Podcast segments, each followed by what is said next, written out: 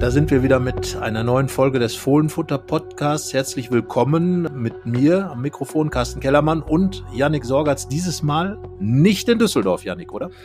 Nein, das ist äh, ganz absurd. Wir sitzen in der, wir sitzen in deiner Wohnung. Ich glaube, so viel können wir erzählen. Wir sitzen aber nicht im gleichen Raum, damit wir hier nicht so einen blöden Hall irgendwie haben.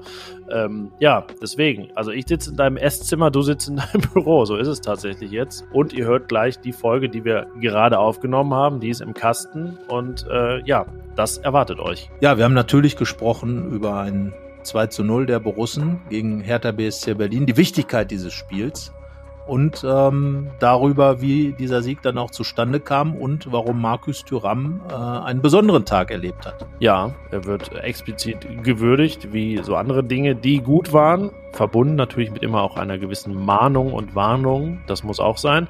Und äh, ja, dann geht's weiter gegen Bochum. Moritz vom Immer wieder VfL Podcast erzählt uns, warum der VfL gerade vor dem anderen VfL steht in der Bundesliga und was die Gladbacher für ein Spiel erwartet. Am Freitagabend Flutlicht an der Kastropper Straße. Genau, und er gibt uns noch einen ganz speziellen Tipp, natürlich auf Nachfrage von uns. Äh, widmen wir uns einem ganz existenziellen Thema, aber dazu dann, wie gesagt, später mehr. Ihr werdet es dann erfahren.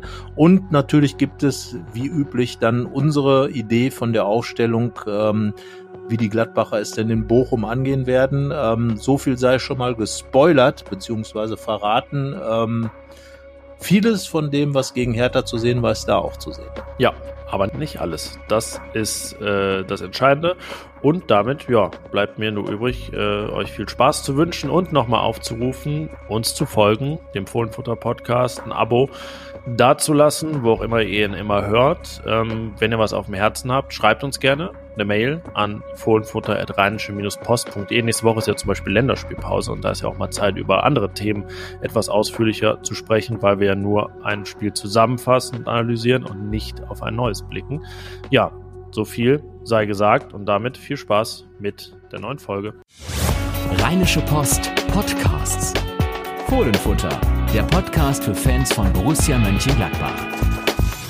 Ja, Carsten, es ist eine rare Ehre sozusagen in diesem Kalenderjahr, einen Sieg Borussias live im Stadion zu sehen. Du gehörtest zu den Menschen am Samstag beim Spiel gegen Hertha BSC, das die Gladbacher tatsächlich für sich entschieden haben und zwar mit 2 zu 0. Und das Bemerkenswerte daran ist ja weniger die 2 als die 0. Also das auch noch. Ein Sieg zu 0. Ich würde sagen, das war ein erfolgreicher Abend für Borussia, aber dieser Erfolg war auch bitter, bitter nötig. Ja, definitiv. Also der erste zu Null Erfolg ähm, seit dem Sieg gegen Fürth. Und äh, ja, ich habe tatsächlich in diesem Jahr schon zwei Siege im Stadion gesehen. Gegen Augsburg war ich auch da, 3 zu 2. Aber jetzt eben dieses 2 zu 0 extrem wichtig in einem Spiel, ähm, dem man auch angemerkt hat, worum es ging, ähm, in dem eine Hertha mitgespielt hat, die wirklich äh, ja, zu Recht wohl unten drin steht und äh, die es tatsächlich geschafft hat, schon den zweiten Trainer in dieser Saison zu verschleißen, denn Taifun Korkut machte sein letztes Spiel im Borussia Park und äh, ja, die Gladbacher, angeführt von Christian Peintinger, dem Ersatzcheftrainer, der Adi Hütter, den Corona-Erkrankten, vertreten hat, ähm, ja, haben die Gladbacher ihren Job gemacht, 2 zu 0 gewonnen ähm, durch äh, die Tore von ähm, Alassane Player, den Elfmeter und den Kopfball von Matthias Ginter. Und äh, ja, man muss sagen, die Gladbacher haben einfach das getan, was nötig war. Sie haben äh, die Berliner von Anfang an unter Druck gesetzt, haben versucht, das Spiel an sich zu reißen, haben ihr Ding gemacht und auch bis auf ja, so 10, 15 Minuten nach der Pause, als man wieder wackelte, das weitgehend auch ähm, relativ stabil hinbekommen, aber auch, das muss man sagen, gegen eine schwache Hertha. Ja, es steht hier auf meinem Zettel. War Hertha so schwach oder Borussia auch gut? Ich würde sagen, so wie ich es da notiert habe, ist die Antwort einfach ja, oder? ja, also es ist natürlich immer ein bisschen unfair zu sagen, wenn Gladbach gewinnt, dann äh, war der Gegner schlecht. Nein, äh, ich glaube, die Gladbacher haben einfach in diesem Spiel viel richtig gemacht. Definitiv. Äh, sie haben das äh, Spiel angenommen, die Situation angenommen. Ähm, sie waren aktiv. Und das war, glaube ich, der große Unterschied, äh, insbesondere zur zweiten Halbzeit in Stuttgart, als sie sich also extrem weit zurückgezogen haben und eigentlich nur alles über sich haben ergehen lassen. Ähm, das war jetzt eine Zeit lang so. Das hat Christian Peintinger, der äh, einen wirklich guten Auftritt bei der folgenden Pressekonferenz äh, gehabt hat, weil er ganz klar die Dinge auch angesprochen hat, weil er auch klar gelobt hat, aber auch getadelt hat und ich glaube, gut getadelt hat, wichtige Sachen angesprochen hat. Ähm, aber dazu werden wir später noch ein bisschen erzählen. Aber ähm, insgesamt war es ganz einfach genau das, was in diesem Spiel nötig war, haben die Borussen getan. Sie haben gewonnen. Das zählt, das hat Matthias Ginter gesagt. Da ging es erstmal um die drei Punkte, aber sie haben auch klar gezeigt, äh, dass sie im Vergleich zur Hertha dann doch noch offenbar anders an die Sache rangehen. Ja, und diesen Willen, das Spiel zu gewinnen, hat Peintinger ja auch von Beginn an eigentlich mit der Aufstellung untermauert. Es war nominell in der Form, würde ich sagen, die offensivste der ganzen Saison, denn es gab vorne ein Dreieck, das es in der Form, jetzt lass mich kurz überlegen, ich glaube noch gar nicht gegeben hat, oder? Von, von Beginn an.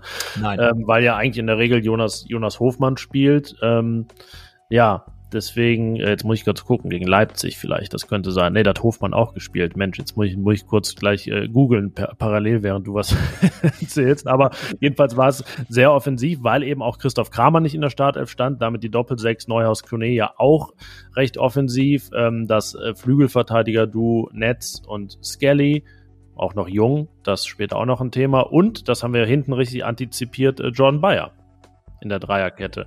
Und dieses ganze Elver-Konstrukt verdeutlichte ja, ja, diese Mannschaft wollte nicht daran anknüpfen, was man in Stuttgart von ihr gesehen hatte, nämlich sich verbarrikadieren an der Fünferlinie ungefähr in den entscheidenden Szenen, sondern sie wollte angreifen. Das hat sie auch gemacht. Es war jetzt nicht die richtige Flucht nach vorne, aber es war, du hast das Wort gerade gesagt, aktiv und damit von Beginn an in die richtige Richtung unterwegs. Ja, vor allen Dingen, wir haben ja schon öfter hier im Podcast drüber gesprochen, dass wenn man auf dem Papier die Gladbacher Aufstellung sieht, dass man immer irgendwie nickt und sagt, ja, das kann was geben. Äh, diesmal hat es aber auch was gegeben. Und gerade wenn man äh, das Trio da vorne, du hast es schon angesprochen, es war ja extrem flexibel aufgestellt. Und äh, das haben wir ja auch schon mal ähm, im Interview mit Adi Hütter gehört, beziehungsweise das sind die Dinge, die auch gesagt werden, dass er eben vorne den, den Spielern extrem viele Freiheiten lässt. Und äh, es war jetzt ja gar nicht so zuzuordnen, ob es jetzt eine Doppelzehn war oder eine Doppelspitze weil Brel Embolo, Alassane Player und äh, Marcus Thuram nur unterwegs waren, die Positionen gewechselt haben, dadurch auch immer wieder neue Räume aufgemacht haben und auch immer wieder gefährlich geworden sind, äh, unterstützt von einem, fand ich, extrem starken Manu Kone, der, der von hinten raus immer wieder Dampf gemacht hat. Florian Neuhaus als Aufbauspieler ein bisschen, ähm, ja, so ein bisschen zurückhaltender, aber immer noch ähm, auch ins Aufbauspiel eingebaut. Also das war vorne schon ähm, viel Trubel, der da gemacht wurde und genau das erwartet man ja auch von dieser dieser drei Konstellation, die dann da war, eben diese Wucht, äh, die dadurch ins Spiel kommt und ähm, ja. Christian Peintinger hat es hinterher gesagt, das war die Idee. Die Idee hat sich ausgezahlt. Und die Idee hat funktioniert. Das konnte man zuletzt äh, über Gladbacher Ideen ja nicht immer so oft sagen. ja, das stimmt. In der Tat. Ähm, lass uns doch im Detail einfach über die beiden Tore sprechen, die ähm, ja, da es Standards waren, den Eindruck nahelegen könnten, Borussia brauchte unbedingt einen Standard. Ähm, die erste gute Chance war nach einer Ecke. Ähm, Brel Embolo an den äh, Pfosten mit einer ja, Bogenlampe aus kurzer Distanz, aber das hat er gut gemacht und dann eben die Szene, in der Markus Thuram einen Elfmeter rausholt und ähm, ich habe es ja im Fernsehen gesehen, das Spiel und äh, war irritiert, als ich gesehen habe, dass äh, Schiedsrichter Florian Bartstübner da Ball gespielt anzeigte, weil das eigentlich aus der totalen ziemlich ersichtlich war, dass da wenig Ball unterwegs war und eigentlich nur Tyram ähm, von, von Marc Oliver Kemp. Und ja, dementsprechend dann Marcus Tyram, das hat er ja, war ja seine Paradedisziplin letzte Saison, ähm, sogar auch in der Champions League Elfmeter rausholen. Und dann Alassane Player, das, äh, jetzt können wir Thomas Gulke wieder anrufen, der uns gesagt hätte, ähm, ob Alassane Player schon mal ein Elfmeter-Tor geschossen hatte. Hatte er nicht. Er hatte nur einen verschossen für Borussia Mönchengladbach. Dann möchte ich, bevor wir über den Elfmeter reden, noch kurz auf den Pass, der äh, Markus Thuram erreicht hat, zu sprechen kommen von Brell Embolo. Er ist ja normalerweise nicht so als der Edelfuß unterwegs, aber äh, diese Pässe, die hat man schon öfter von ihm gesehen. Er hat ja vergangene Saison bei Marco Rose öfter mal als Zehner dann auch gespielt und äh, der Pass war wirklich vom Feinsten und genau diese Pässe sind es ja, die, die auch äh, beim Spiel von Adi Hütter eine Rolle spielen sollen, in die Tiefe rein in den Strafraum rein und dann werden natürlich in diesen Laufduellen auch ähm, die Aktionen wie von Kempf dann auch ähm, ja herausgefordert und äh, das war es ja, was ganz früher auch Florian Norris sehr oft hinbekommen hat, als er noch auf der Acht gespielt hat und in den Strafraum reinging. Jetzt eben Markus Thuram, der ähm, sowieso der agilste Borusse war, was den Strafraum anging, in vielen von den ähm, gefährlichen Szenen beteiligt. Ja, der geht dann zu Boden und ähm, äh, Alessandro Player hat den Elfmeter dann in die Mitte geschossen. Kann gut gehen, ist gut gegangen kann natürlich auch schief gehen, aber es war ja auch kein anderer Elfmeterschütze da. Jonas Hofmann, Lars Stindl, Rami Benzebaini, Thomas Grulke hat das ja auch zusammengefasst in seiner Geschichte zu dem Thema. Die waren einfach nicht auf dem Platz, also musste ein anderer schießen und dann durfte tatsächlich Markus Thüram den Ball bei Alassane Player abgeben. Das hat er getan. Player hat verwandelt und damit stand es 1 zu 0. Ähm, damit fiel einiges ab und es hätte ja finde ich, durchaus noch einen Elfmeter geben können. Wieder rausgeholt dann von Tyram. Nicht ganz so klar wie der erste, aber in, ja, meine Eindruck war auch wieder genug Tyram. Eigentlich kaum oder wenig Ball, bis gar kein Ball und dementsprechend auch ähm, eine Szene für den VAR. Ähm, in dem Fall dann kein Blick auf den Monitor und kein zweiter Elfmeter für Borussia. Aber genau, dass es diese Szenen gab, zeugt ja auch davon, dass erstens Borussia diese Tiefe ins Spiel bekommen hat und Markus Thuram einfach auch diese ähm, Griffigkeit in seinem Spiel hat, diese Geschwindigkeit. Äh, wir werden ihn, ihr könnt es vielleicht ahnen, später im Podcast gleich noch äh, würdigen, explizit. Ja, und äh, damit eine völlig verdiente Halbzeitführung. Äh, dann wurden die Expected Goals eingeblendet und es stand, ich glaube, 1,35 zu 0 dort. Und diese Null war da auch schon verdammt wichtig, weil Borussia eben wirklich in der ersten Hälfte so gut wie gar nichts zugelassen hatte und Hertha erstmal ein bisschen wieder runtergefahren hatte und äh, in die eigene Hälfte gedrückt. Ja, lag natürlich auch daran, dass in Hertha auch äh, herzlich wenig eingefallen ist im Spiel nach vorne. Das änderte sich dann natürlich nach dem Seitenwechsel. So hat Serda kam ins Spiel und dann war Hertha doch aktiver und in dem Maße, in dem Hertha aktiver wurde, zogen sich die Gladbacher dann weiter zurück. Christian Peintinger hat das hinterher wirklich ähm, ganz explizit angesprochen, dass das äh, wirklich ein Riesenproblem ist, was die Borussen in dieser Saison haben. In Stuttgart wurde es ja am Ende so auf die absurde Spitze getrieben, dass man sich fast irgendwie mit sieben Leuten auf die Torlinie gestellt hat und trotzdem das 3-2. Ne? ja, ich meine, das ist halt die neue Mauerbildung. Aber ähm, der Unterschied zum Stuttgart-Spiel war dann halt, dass zum einen die Gladbacher sich doch wieder aufgerappelt haben, sich ein bisschen nach vorne zu schieben, aber vor allem natürlich angefeuert durch das 2 zu 0 ähm, durch Matthias Ginter, ein Kopfballtor, die neue Spezialität der Borussen in den vergangenen Wochen. Wenn Tore fielen, dann oft mit dem Kopf und das noch nach einer Ecke von Luca Netz. Und damit hat Luca Netz gegen seinen Ex-Verein einen äh, Assist eingesammelt. Er hat das dann relativ cool abgetan und gesagt, gut, das ist eben im Fußball so, macht Spaß, aber macht gegen jeden Spaß, nicht nur gegen Hertha. Ja, und Matthias Ginter äh, hat den Ball regelrecht da ins Tor gerammt mit, mit dem Kopf und äh, hatte vorher ja schon mal den Ball ins Netz getreten, allerdings war da schon abgepfiffen, aber jetzt äh, zählte das Tor und Matthias Ginter war natürlich dann auch sehr zufrieden, weil er damit das Spiel entschieden hat. Ja, das war dann ähm, also hatte er de facto, aber jetzt habe ich überlegt, war das denn der Eindruck, den man unmittelbar hatte? Es war ja dennoch so, dass man gemeint hätte, hm, wenn Hertha jetzt irgendwie einer durch und reinrutscht, es gab ja auch noch ein paar äh, Versuche, oft sogar auch aus der, aus der Distanz und Sommer musste nicht eingreifen, dann wäre es einfach, weil man das so kennt von Borussia, vermutlich nochmal eng geworden und umso wichtiger war es dann auch wirklich diesmal diese Null zu halten, um einfach auch sich diese Minuten des Zitterns zu sparen und einfach ja bis zum Ende ähm, dann ist Dorf ja schon schon in der 59. eigentlich recht früh das 2-0 ähm, ja dieses Spiel über die über die Runden zu bringen. Und ähm, nochmal du hast gerade gesagt dass Suat Serda dann zur zweiten Halbzeit kam. Das war ja auch, deswegen war dieses Signal von Christian Peintinger mit der offensiven Aufstellung ja auch so wichtig, weil sein Gegenüber Taifun, Tor, Taifun Korkut eben äh, ja de facto acht Defensive aufgestellt hatte, plus Torwart und äh, vorne die beiden Stürmer Belfodil und Selke. Und ja, damit setzt man ja schon so einen gewissen Ton in so einem Spiel und äh, sagt, okay, wir sind die, die hier auf Sieg spielen wollen, wir sind die, die vielleicht erstmal das wurde in Berlin ja immer gesagt, zurück zu den Basics wollen, sprich irgendwie vielleicht auch nicht auseinanderfallen.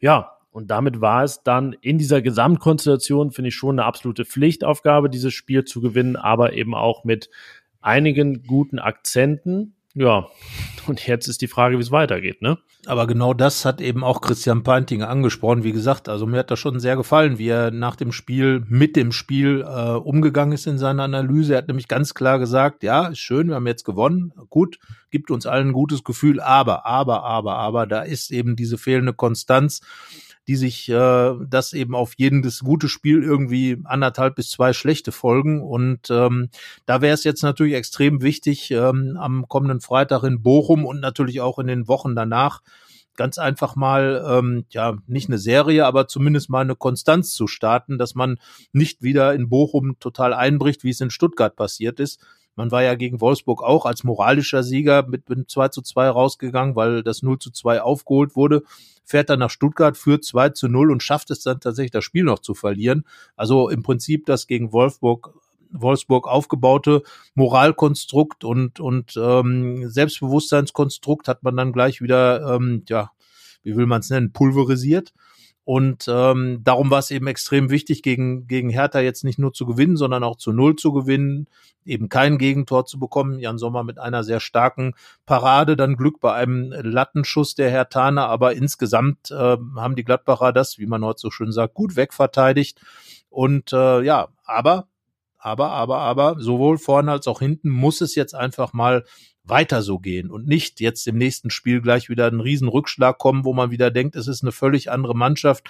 Diese Two-Face Borussia, die sollte jetzt tatsächlich mal ihr gutes Gesicht aufgesetzt lassen. Ja, und man muss sich ja auch nochmal an der Stelle vergegenwärtigen, wieso die Stimmung in den Tagen vor dem Spiel und nach dem Stuttgart-Spiel war. Das war ja schon viel gerechtfertigter Weltuntergang, würde ich es mal nennen, weil eben diese Leistung in Stuttgart so ja, ein, ein so fassungslos gemacht hat. Das war ja letzte Woche schon ein Wort, das wir benutzt haben. Wir erinnern an die Folge, die wir hier mit Marc Schwitzky, dem Hertha-Experten, aufgenommen haben, wo es eigentlich nur darum ging, wer überbietet sich jetzt in Krisenhaftigkeit des Vereins, über den er, den er berichtet. Ähm, und dann ging es ja bei Borussia noch weiter. Klar, ähm, dass Adi Hütter sich ausgerechnet in dieser Woche ähm, dann äh, Corona einfängt, beziehungsweise positiv getestet wird, ist auch noch eine Note, die, wo man sagt, okay, auch, auch das noch. deswegen diese spezielle Herausforderung. Und dann gab es ja die Pressekonferenz vor dem Spiel, die wir jetzt nicht in aller Breite nochmal thematisieren wollen, aber die ja auch zumindest mal sehr speziell war, in der ähm, oder nach der Sportdirektor Roland Wirkus ähm, gerade auch von den Fans sehr kritisiert wurde für einige Aussagen.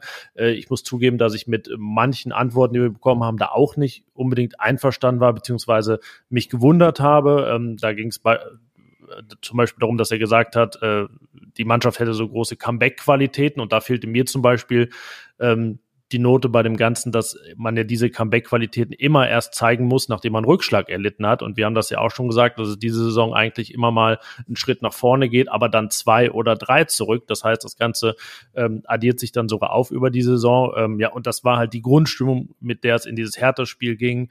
Stadion nicht so voll, wie es hätte sein können, nicht alle Karten weggegangen, wo man ja gemeint hätte, hm, wenn mal wieder 34.500 rein können, dann rennen die Leute Borussia die Bude ein. War in dem Fall auch nicht so. Das heißt, es war einfach eminent wichtig, dieses Spiel zu gewinnen, um erstmal auch tabellarisch jetzt de facto diese ja latente Ruhe wieder zu bekommen. Ja, also ne, bei dieser Pressekonferenz wurde eben nicht eben Euphorie gestört. Das, das ist, glaube ich, das, was, was man da ähm, insgesamt sagen kann, sondern man hatte so das Gefühl, dass man gar nicht weiß, wie man in Gladbach mit dieser Situation jetzt umgehen soll, dass man vielleicht an mancher Stelle auch noch nicht richtig gesehen hat, wie dramatisch es ist, dieses Spiel in Stuttgart zu verlieren und wie dramatisch die Situation auch hätte werden können, wenn man gegen Hertha BSC verloren hätte. Wir haben es ja mal ähm, aufgezeichnet. Äh, unter theoretischen Umständen hätte Borussia nach dem Bochum-Spiel ja auch 17. sein können, wenn Hertha in die Hose gegangen wäre, also für Gladbach in die Hose gegangen wäre. Also das war schon eine dramatische Geschichte, ähm, diese Niederlage in Stuttgart, ähm, weil, weil einfach auch ähm, ja, weil, weil so wenig an, in der zweiten Halbzeit angeboten wurde, weil diese Mannschaft da rumgetaumelt ist und genau das konnte dann eben in dieser Pressekonferenz auch nicht wirklich aufgefangen werden, dieser Eindruck. Und ähm, ja, wie gesagt, Christian Peintinger dann ähm, dort zum ersten Mal gesessen. Ja, konnte am wenigsten sicherlich mit dafür. Klar, er ist Co-Trainer, vertrat ja, jetzt eben auch eine undankbare Konstellation definitiv Absolut. in dieser Woche da in diesem genau. Fokus zu rücken. Genau so. Ähm, er hat ja schon mal äh, Adi Hütter vertreten, hat dann 1 zu 0 mit Eintracht Frankfurt äh, bei Inter Mailand gewonnen. Also er kann es offenbar und äh, kriegt auch offenbar in der Chef Ersatzcheftrainerrolle keine Gegentore.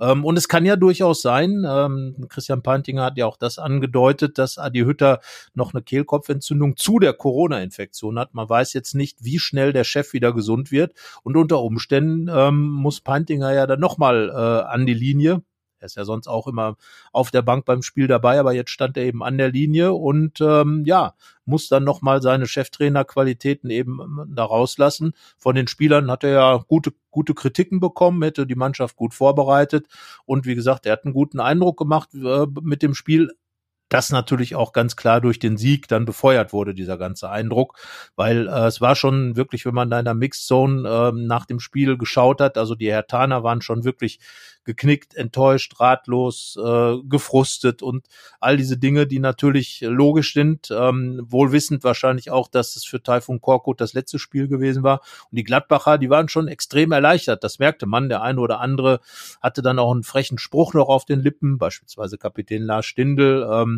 und äh, ja, es war einfach eine, eine deutliche Entspannung zu sehen. Und äh, da sage ich dann, Nichts ersetzt Siege. Zitiere damit den äh, früheren Gladbach-Trainer Dieter Hecking. Und äh, am Ende ist es so, wer gewinnt, hat immer recht. So ist es in dem Fall tatsächlich. Und wenn wir auf die Tabelle schauen, dann sieht man wirklich, wie wichtig das war. Also es sind jetzt sieben Punkte auf den Relegationsplatz und Platz 17.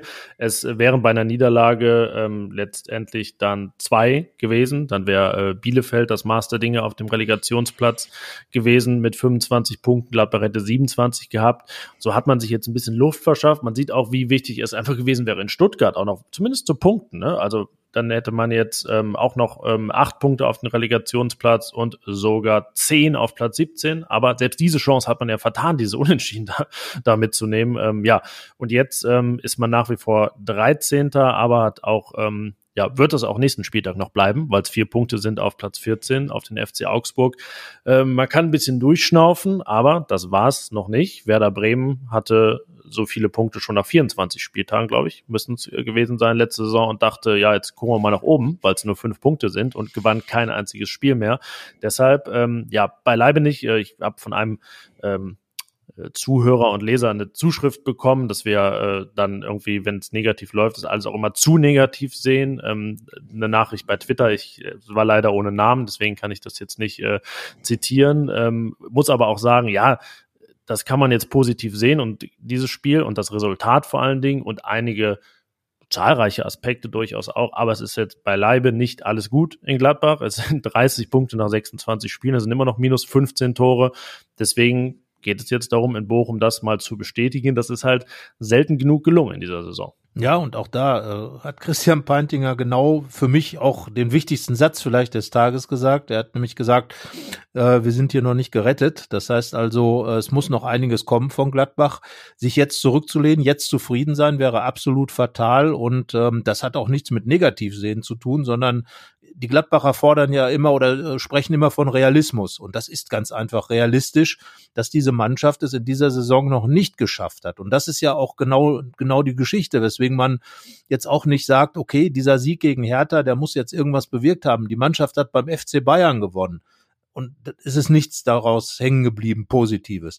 Es gab den Sieg gegen Augsburg dann sofort wieder die, die Rückschläge. Dann holt man in Wolfsburg, gegen Wolfsburg dieses 2 zu 2 nach einem 0 zu 2 und geht dann in Stuttgart in der zweiten Halbzeit unter. Also das ist ja kein Negativsehen, sondern ganz einfach ähm, an Hinweisen auf die Probleme, die da sind. Wie gesagt, Christian Peinting hat all diese Dinge, die wir angesprochen haben, auch angesprochen. Die fehlende Konstanz, die verspielten Punkte ähm, und natürlich auch die Situation.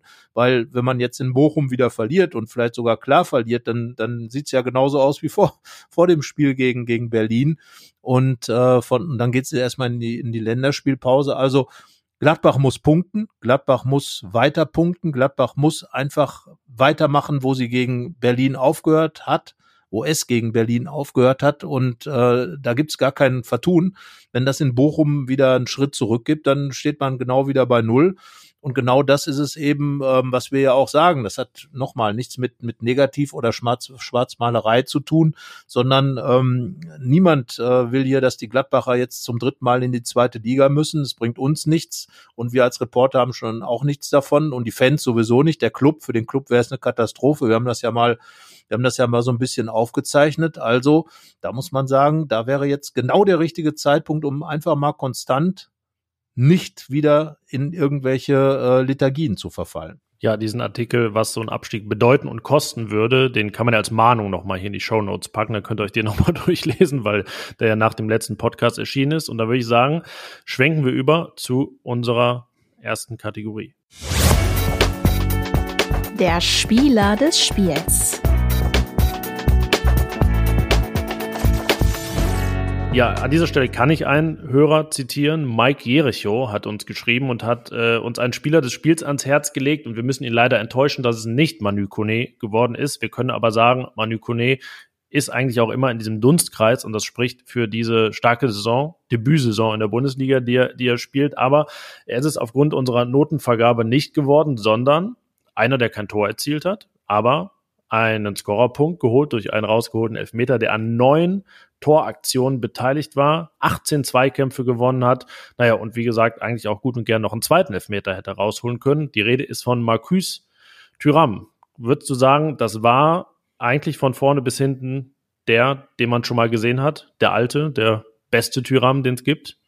Also zunächst nochmal ein Wort zu Banu Kone. Also wirklich eine klasse Leistung. Wir werden ihm, äh, da kann ich den ähm, Leserbriefschreiber dann auch beruhigen, wir werden ihm nochmal einen ganz eigenen Text widmen und äh, uns mit ihm beschäftigen. Und äh, naja, also soweit würde ich jetzt nicht gehen zu sagen, dass Markus Thuram wieder der Alte ist. Also ähm, da möchte ich dann schon noch ein bisschen mehr von ihm sehen, noch präsent, mehr Präsenz sehen, noch mehr Dribbelaktionen sehen, noch mehr Durchsetzungsvermögen. Aber er ist auch wieder weit von dem entfernt, äh, für das er kritisiert wurde. Er wurde ja als lustlos nach dem Stuttgart-Spiel hingestellt, als jemand, der der hier unbedingt weg will, als jemand, der überhaupt nicht annimmt, was jetzt äh, da gefragt ist. Und genau das Gegenteil war dann tatsächlich gegen, gegen Hertha der Fall. Also er war im Prinzip der, der die Gladbacher mitgerissen hat, ist immer wieder in diese Dribblings reingegangen, hat versucht, und genau das ist ja, was, was man von so einem Spieler auch erwarten kann, hat versucht, sich sozusagen am eigenen Schopf aus, aus dem äh, Negativsumpf zu ziehen und, und hat es dann auch geschafft,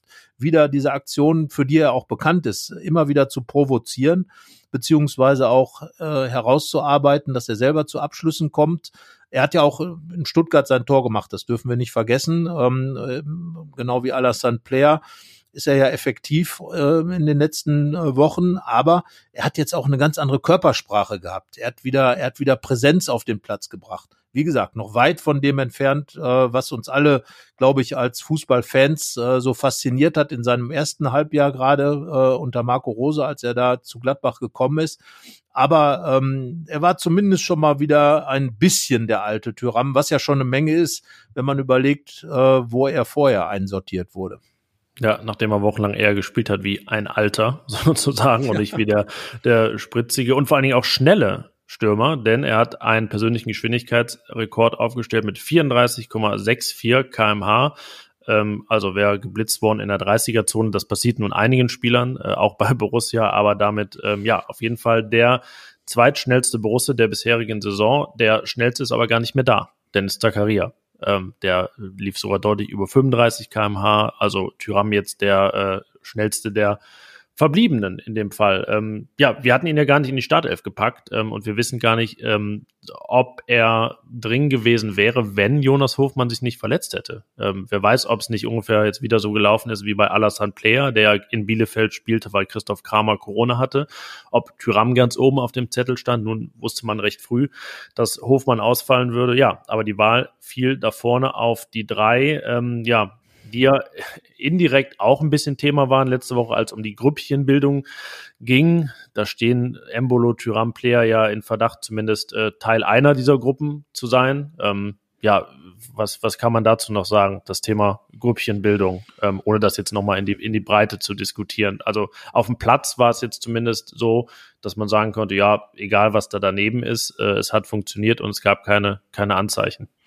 Ja, ich meine, Martin Stranzel äh, hat sich ja äh, zuletzt äh, so ein bisschen zum Chefkritiker der Borussen aufgesprungen äh, mit fast wöchentlichen Interviewauftritten. Aber er hat äh, absolut zu Recht angemerkt, das hat Roland Wirkus ja auch bei der PK dann nochmal ähm, darauf hingewiesen. Natürlich ist es völlig normal, dass es in Mannschaften auch Gruppen gibt. Das ist, glaube ich, in jeder größeren Gruppe so, dass es auch kleinere Gruppen gibt. Und entscheidend ist ja, wie die auf dem Spielfeld zusammen funktionieren. Und das, äh, das hat jetzt eben geklappt gegen die Hertha. Und wenn das weiter so geht, geht, dann können die Jungs ja in der Kabine zusammensitzen, wie sie wollen, die, die Spieler. Aber äh, entscheidend ist eben auf dem Platz und, und hier hat diese Gruppe jetzt als Mannschaft gut funktioniert. Und äh, ich glaube, wenn wir gleich über den VfL Bochum reden, werden wir genau über dieses Thema dann ja auch äh, wahrscheinlich reden, denn dieses Funktionieren als Mannschaft ist doch äh, gerade in den Sphären, in denen sich Gladbach und Bochum ja auch noch ähm, als Aufsteiger allerdings völlig äh, ja nicht so überraschend wie die Gladbacher äh, bewegen, ist das einfach ein ganz großer wichtiger Faktor. Und da sage ich klar, wie man jetzt in der Kabine zusammensitzt, da wird immer irgendwer mit irgendwem besser können. Aber entscheidend ist eben, wie man dann auf dem Platz zusammen spielt. Und das haben die Gladbacher gegen Berlin einfach gut hinbekommen. Da hat alles gepasst. Das war eine große Gruppe, die da gewonnen hat. Fohlenfutter empfiehlt.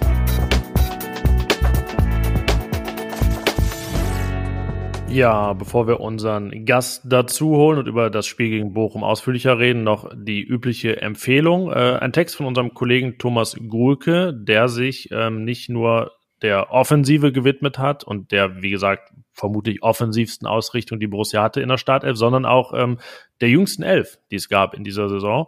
Das äh, ist ja immer mal möglich, wenn die beiden Teenager die Flügelzange bilden, Joe Skelly und Luca Netz, dann auch noch hinten der 20-jährige Jordan Bayer und Manu Kone auf der Doppelsechs. Ähm, ja, in Abwesenheit von Stindel und anderen Ü30-Kandidaten wie Kramer ähm, war dann Jan Sommer der einzige auf dem Platz über 30 und der Schnitt betrug nur 24,7 Jahre. Deswegen Borussia auch jugendlich zum Sieg gegen Hertha gegen die alte Dame. Ganz, ganz folisch sozusagen, wie es jetzt so im Vereinssprech heißen würde.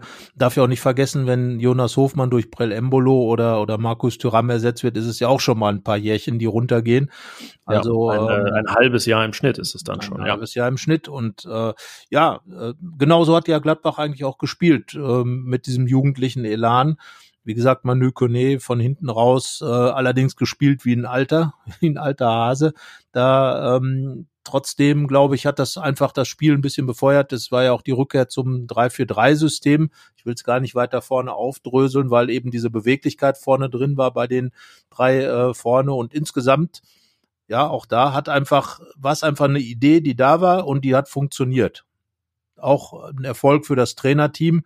Christian Pantinger stand jetzt vorne. Adi Hütte hat ja zu Hause auf der Couch gesessen, nicht ganz so wild gecoacht, wie ein gewisser Kölner Trainer das dann tut, aber ähm, mit Sicherheit auch ähm, mit ähm, ja, Enthusiasmus dabei gewesen und am Ende wird er sich einfach gefreut haben, weil es ein wichtiger Sieg war, auch für ihn, äh, für sein Trainerteam, für ihn man weiß ja nicht, was dann äh, passiert wäre, welche Dynamiken ähm, in, in Kraft treten, die äh, bei, bei Niederlagen in solchen Spielen wenn es dann richtig in die Hose gegangen wäre.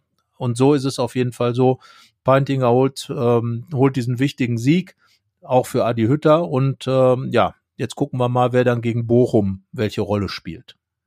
Ja, kleines äh, Seitenlob auch noch für Jordan Bayer, ähm, mit dem es auch äh, rein statistisch gesehen immer besser läuft als einer der wenigen, die, wenn er auf dem Platz stand, eine positive Bilanz haben. Und Borussia bekommt nur alle 77 Minuten Gegentor mit ihm. Das ist äh, auch gemessen an den anderen Werten außergewöhnlich. Also Argumente gesammelt, um in der Startelf zu bleiben, auch äh, wenn Marvin Friedrich wieder zurück ist. Da sprechen wir dann später beim Aufstellungstipp drüber. Vielleicht noch ganz kurz, bevor wir jetzt über auf Bohm schwenken, vielleicht auch mal gute Besserung an Adi Hütter. Es ist ja auch, man weiß ja auch nie, wie wirklich dann diese Infektion verläuft und deswegen äh, ja ihm erstmal alles Gute, dass er auch schnell und gesund wieder zurückkommt und äh, ja dann rüber Richtung Kastropper Straße, würde ich sagen. Ja, die Bochumer werden jetzt bei dir natürlich genau zugehört haben, denn sie wissen jetzt, wenn sie in der 77. Minute das 1 zu 0 machen, dann gewinnen sie. Und sie werden das äh, irgendwann ja ein Tor machen, weil 90 Minuten äh, beinhalten ja 77. Also gute Nachrichten nach Bochum. Ne? Der Fohlenfutter Gästeblock.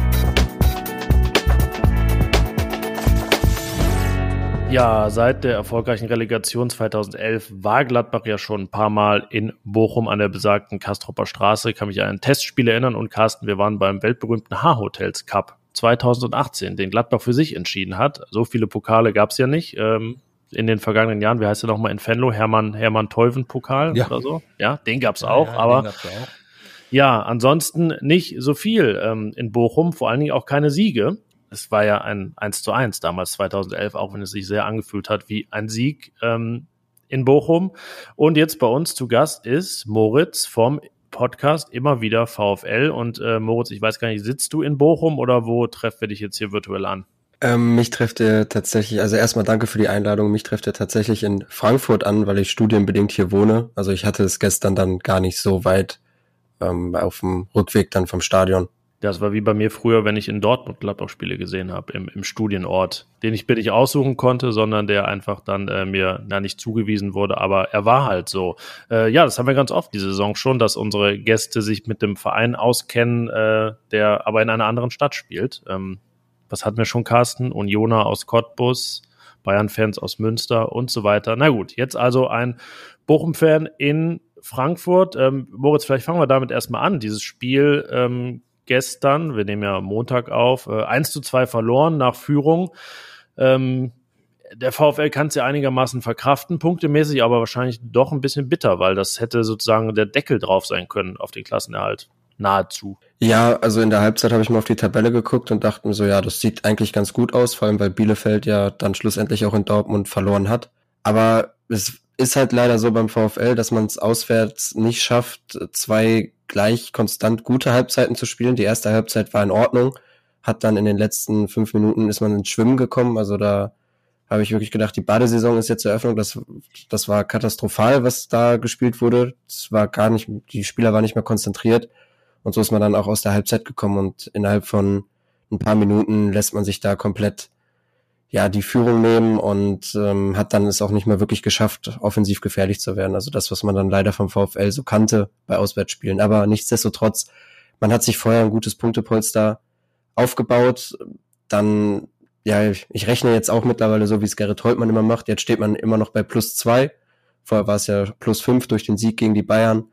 Und es, man ist noch voll im Soll und hat ja noch genug Heimspiele, um da dann irgendwie den Klassenerhalt sicher zu machen. Aber genau das, das ist ja, glaube ich, das große Fund der Bochumer, dieser Heimspiele. Und ich muss sagen, also für einen Aufsteiger äh, sind die Ansprüche ja schon ein bisschen gestiegen, weil ähm, dass Bochum jetzt so zu diesem Zeitpunkt so gut dasteht, musste man, musste man nicht mitrechnen. Aber ich finde einfach, dass das einer der absoluten Überraschungsvereine in dieser Saison ist, äh, weil erstens kommt da wie immer VfL Bochum, finde ich, sehr sympathisch rüber. Und zum Zweiten ist es, glaube ich, eine Mannschaft, die genau das widerspiegelt, was auch der VfL Bochum sein will, oder nicht?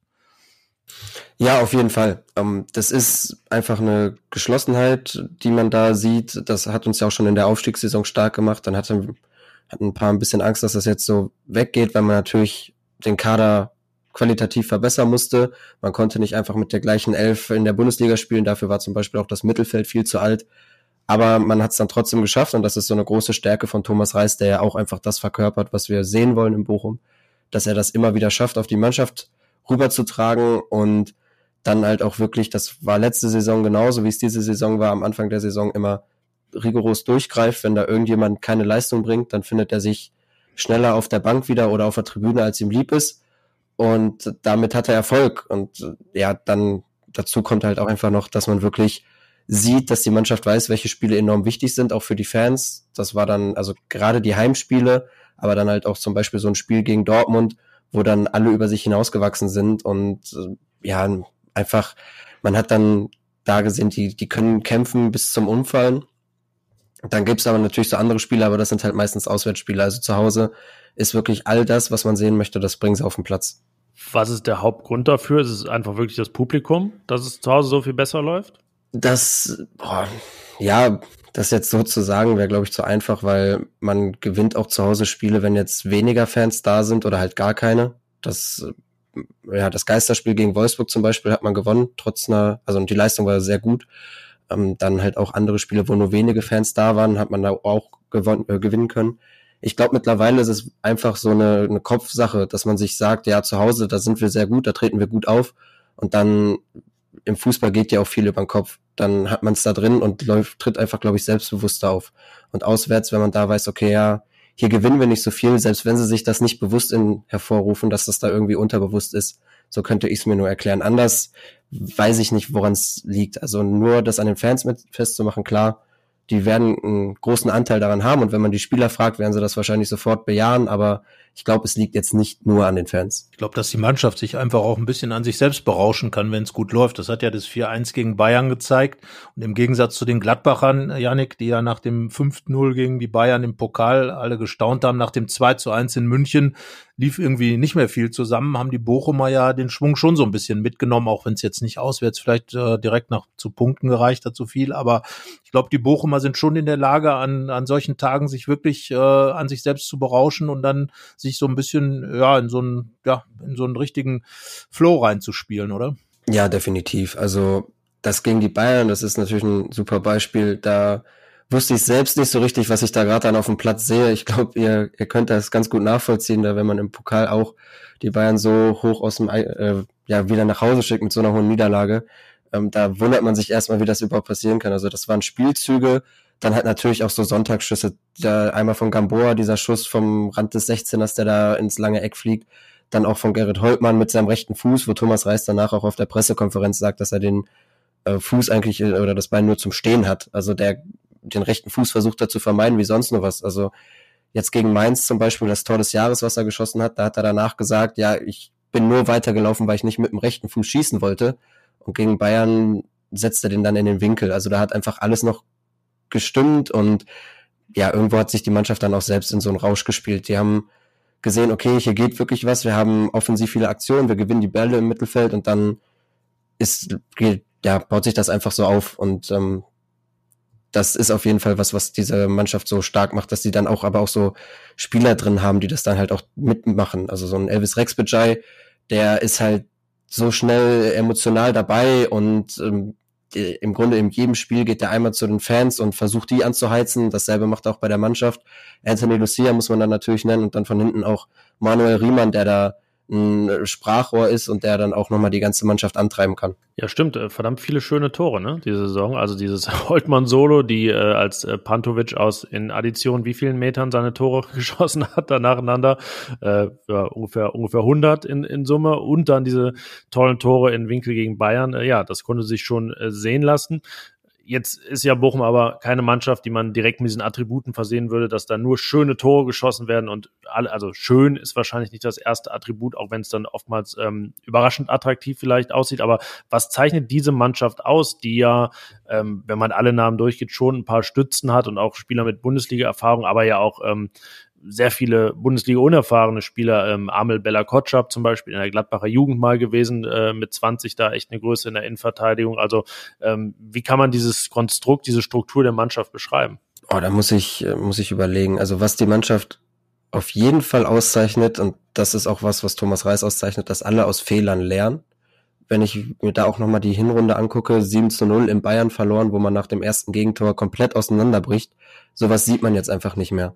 Also da, ich könnte, kann mir nur schwer vorstellen, dass man nochmal so desolat über 90 Minuten fast auftritt und dann nach einem Gegentor einfach vergisst, wie man Fußball spielt. Also das macht die Mannschaft einfach nicht mehr. Und also erstmal das, dass man aus Fehlern lernt, dann die mannschaftliche Geschlossenheit, die ich schon angesprochen habe.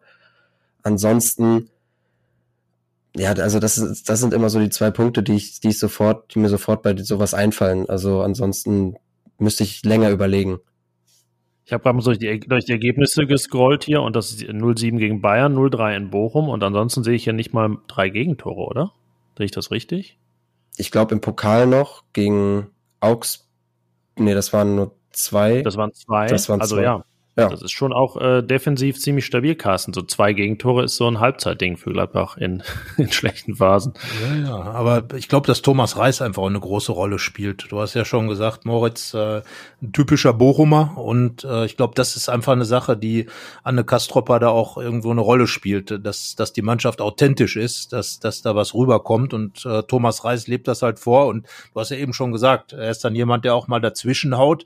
In Gladbach hört man dann sofort, wenn der Trainer da mal dazwischen geht. Äh, er hat die Kabine verloren. Ich weiß nicht, ob das auch dann Themen in Bochum, Bochum sind. Das kann ich mir eigentlich nicht vorstellen, sondern da geht es einfach um Leistung. Da geht es einfach darum, dass jeder um seinen Platz in der Mannschaft dann kämpfen muss. Und wenn der Trainer durchgreift, wird das eben positiv angenommen und das stärkt dann die Mannschaft nochmal. Und ich glaube, dass Thomas Reis ganz einfach ein extrem großer Faktor in Bochum ist. Ja, definitiv. Also das hat er sich auch erarbeitet, einfach, dass da jetzt dann kein Aufschrei mehr kommt, wenn dann es war letzte Saison, aber wenn er so ein Danilo Suarez dann auf einmal auf die Bank setzt, da, es war am Anfang dann in der Zweitligasaison war es so, dass er dann Robert Joule zum Beispiel gestrichen hat und da wussten schon viele, okay, er bringt ja viel mit, er ist quasi der qualitativ beste Spieler, den Bochum hat und vielleicht auch der beste Zweitligaspieler. Ihn dann einfach mal so aus dem Kader zu nehmen, auf die Bank zu setzen, ist dann schon hart. Und da gab es dann so, ja, nicht, dass er jetzt ihn dagegen sich aufbringt. Ähm, er hat ihn dann auch teilweise wirklich äh, so eine kleine Diva genannt. Ähm, und da wurden dann alle hellhörig, aber ja, er hat, er hat sich erarbeitet einfach und alle wissen, dass diese Maßnahmen bei ihm Erfolg haben. Die Mannschaft steht hinter ihm. Da gab es diese schöne Aussage von Danny Blum, auch letzte Saison, äh, wo er dann meinte, Thomas Reis ist quasi unser Kapitän. Und ich finde, das sagt alles darüber aus, welchen Stand er in der Mannschaft hat und auch welche Anerkennung dann er von den Spielern bekommt. Das ist dann ja auch so, weil der Kern der Mannschaft ist jetzt geblieben diese Saison. Und die bringen das dann natürlich auch den neuen Spielern bei, so von wegen, ja, den Trainer, den müsst ihr respektieren. Und wenn er jetzt jemanden von euch auf die Bank setzt, dann könnt ihr jetzt hier keinen Aufstand machen, weil ihr habt dann nicht die erfahrenen Spieler hinter euch, die sagen euch dann auch sofort, ja, nee, dann müsst ihr einfach härter trainieren. Ja, es klingt nach äh, ziemlicher Führungsstärke von vom Trainer. Ähm, wenn wir mal den Blick überrichten aufs Spiel am Freitag, ja, ein schönes Flutlichtspiel in Bochum. Das haben sich, glaube ich, viele Gladbach-Fans auch schon seit äh, Spielplan rauskommen letztes Jahr gewünscht. Und so kommt es tatsächlich. Ich weiß gar nicht, wie es aktuell der Stand, wie viele Zuschauer rein dürfen. Das ist, glaube ich, noch gar nicht offiziell entschieden, oder? Nee, offiziell ist da noch nichts. Der VfL befindet sich noch ein bisschen in Gesprächen. Um, die haben jetzt erstmal für 20.000 das festgelegt, also so wie es die letzten Spiele war. Es war die Befürchtung, dass da vielleicht sogar weniger rein dürfen, weil es ja gegen Fürth so einen kleinen Corona-Ausbruch unter VfL-Fans gab. Also in der Ostkurve gab es viele positive Fälle nach dem Spiel, aber davon ist jetzt erstmal nichts zu hören.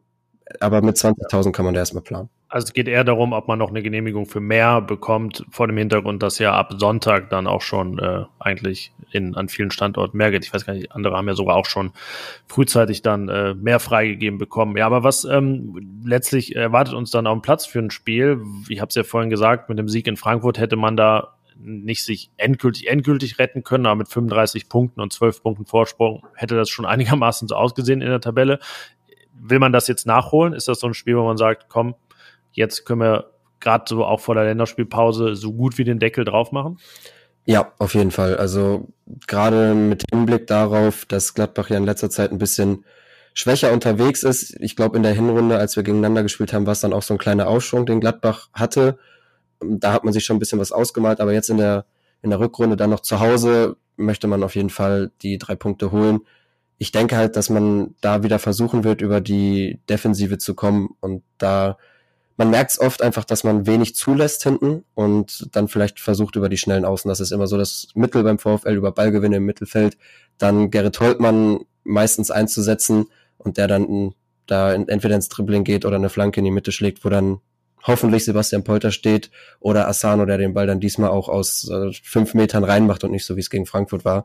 So, das ist immer so ein bisschen das Spiel des VfL. Aber die stabile Defensive ist immer der, der Stützpfeiler, sage ich mal. Ist eigentlich gerade so in Bochum die Stimmung? Schalke ist in der zweiten Liga, Bochum jetzt die Nummer zwei im Ruhrgebiet sozusagen. Ähm, ist man da stolz drauf oder auch ein bisschen Häme unterwegs äh, in Richtung Gelsenkirchen? Äh, kann ich hier sehen, er grinst jetzt hier gerade oder lacht sich ein. Ähm, ja, ich meine, Bochum wird ja immer so ein bisschen als die graue Maus im Ruhrgebiet abgestempelt. Ähm, ist aber ein Verein, den habe ich eben schon gesagt, viele extrem sympathisch finden, vielleicht weil er eben so ist, wie er ist. Und äh, im Moment werden die in Bochum doch alle mit einer ganz breiten Brust umherlaufen, wenn es um Fußball geht, oder ne? Auf jeden Fall. Also das war am Anfang der Saison so, dass man dann halt schon so ein paar Sprüche verteilt hat nach Schalke, weil wir ja auch selber viel abbekommen mussten die letzten Jahre, gerade aus der Richtung. Die Dortmunder waren da eher in ihren eigenen Welten unterwegs und die Schalke haben dann schon mal ein paar Sprüche gedrückt. Und das gab es dann jetzt zurück und ja, man guckt dann mal runter in die zweite Liga, wie da die Ergebnisse sind. Ähm, aber ansonsten ist man einfach auch stolz auf die Mannschaft, stolz darauf, was, was die für die Stadt erreicht haben. Und ähm, freu, man freut sich einfach. Jetzt wird Yannick wird ja dann nach Bochum fahren und er will jetzt natürlich erstmal, werde ich für ihn einen schönen Tipp erfragen, weil ich weiß noch, als wir zum Auswärtsspiel auf Schalke waren im Europapokal, haben wir eine Europapokalreise gemacht und sind zu Curry Heinz gegangen und haben da Currywurst gegessen. Jetzt ist die Frage, wo würdest du in Bochum uns äh, hinschicken, um eine gute, richtig gute Currywurst zu essen? Ähm, ja, ab ins Bermuda-Dreieck und dann da, äh, ich glaube, jetzt muss ich natürlich den Namen wissen. Das ist jetzt schon peinlich. Ich weiß ja, wo der ist. Aber ich muss, auch, ich muss auch einschieben, Carsten. Damals habe ich auch noch Fleisch gegessen, als wir auf Schalke waren. Ja, Deswegen brauche ich, auch noch, ja auch, ich auch noch einen alternativen Tipp. Nee, dann, dann, Currywurst. dann ist das äh, Bratwursthaus, ist, glaube ich, dann die richtige Anlaufstelle. Das ist direkt neben dem Union-Kino im Bermuda-Dreieck. Ich glaube, da gibt's dann auch, äh, ja, Fleisch, fleischlose Currywurst. Ja gut, ich werde mal mit der Kollegin Hanna Gobrecht reden, ob wir da noch einen Abstecher hinmachen. Gehört ja dazu, gehört ja dazu. Damals auf Schalke war es jedenfalls ein Highlight.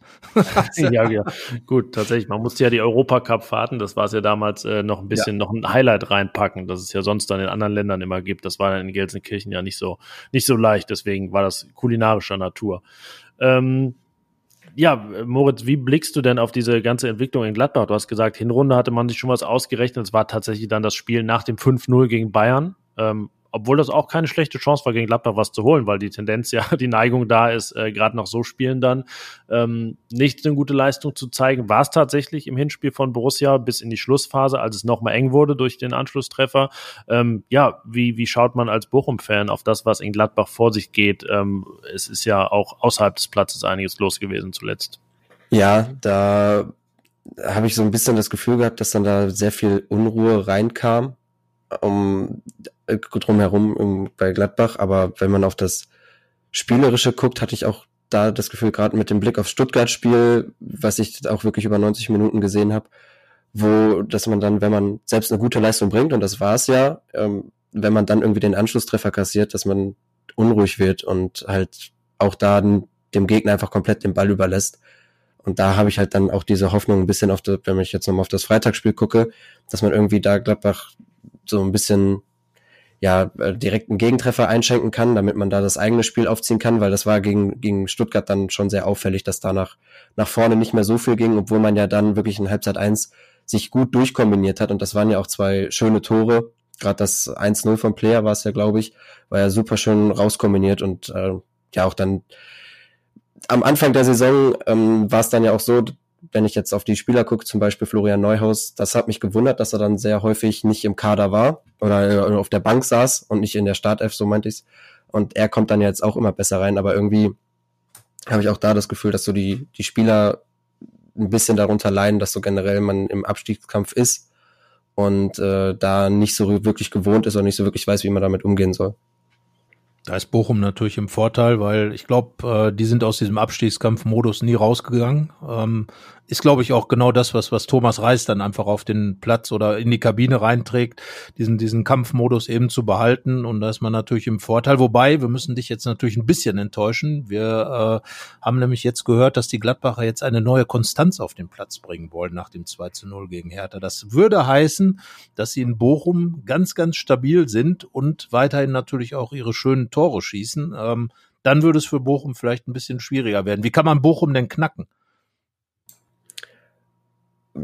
Ja, uns äh, kann man eigentlich knacken, wenn man es nicht, also wenn man die Außen verteidigt, also wenn man es irgendwie schafft, vor allem Gerrit Holtmann nicht ins Spiel so wirklich reinzubringen, dann oder aus dem Spiel zu nehmen, so meine ich's, dann kann man eigentlich, also dann ist es ganz gut, da irgendwie das Bochum kein Tor schießt, weil wenn jetzt äh, Polter im Sturm ist, das ist keiner, den du mal lang schickst, der dann den Ball erläuft, also auf keinen Fall, er macht eher den Ball fest und ist so der klassische Stoßstürmer, ein Kontakt und der Ball ist drin.